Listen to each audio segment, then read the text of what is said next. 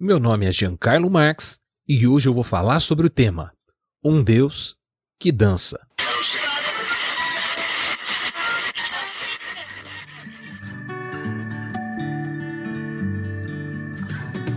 Você está ouvindo da Crentaços Produções Subversivas.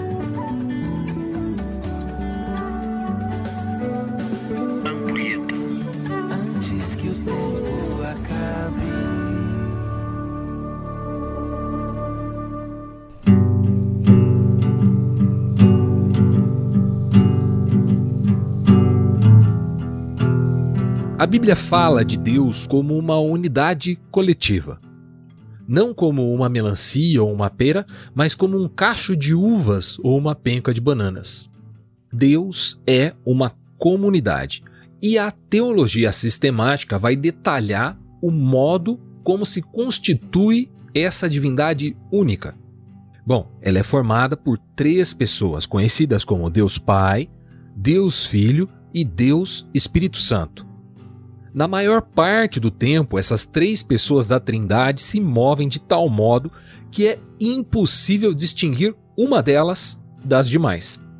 Há até um termo teológico para esse movimento que é pericórese trinitária, algo que poderíamos traduzir popularmente como uma dança de roda divina.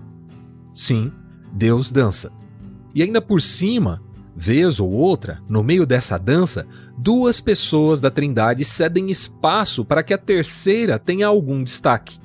Num momento do Novo Testamento, por exemplo, o Deus Espírito Santo apareceu sobre a cabeça do Deus Filho, e a voz de Deus Pai ressoou de modo audível: Esse é meu filho amado, em quem eu tenho prazer.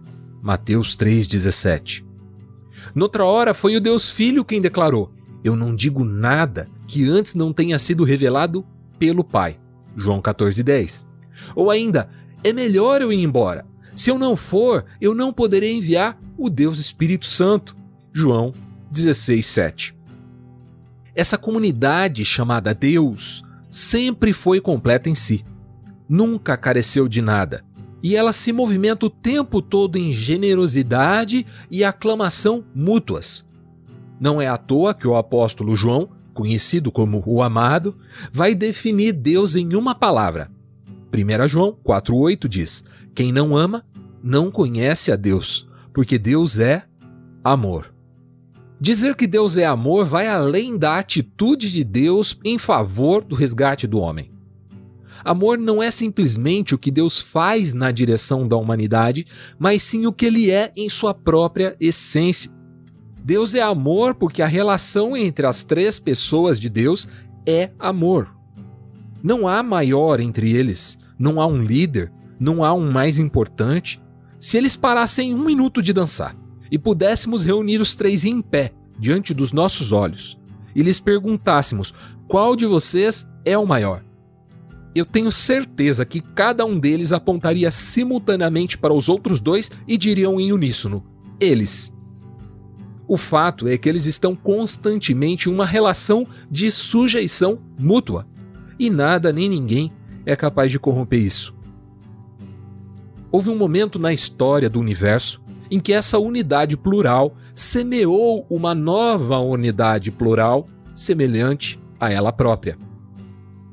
Gênesis 1, 26 a 28 diz assim: Então Deus disse: Façamos o ser humano à nossa imagem e ele será semelhante a nós. Dominará sobre os peixes do mar, sobre as aves do céu, sobre os animais domésticos, sobre todos os animais selvagens da terra e sobre os animais que rastejam pelo chão. Assim Deus criou os seres humanos à sua própria imagem. A imagem de Deus os criou. Homem e mulher os criou.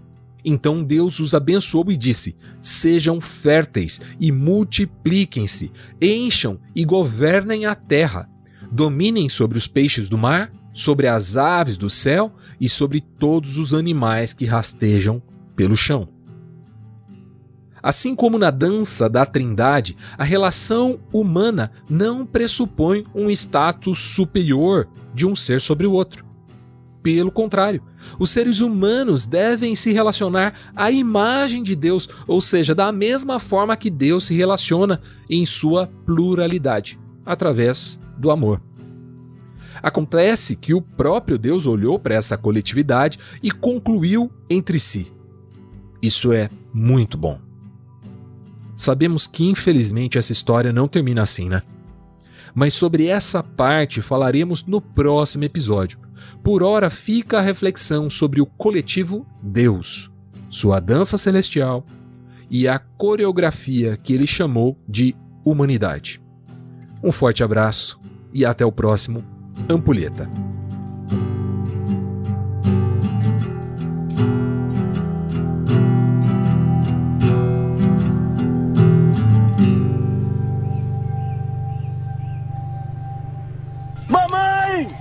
É Deus, mamãe!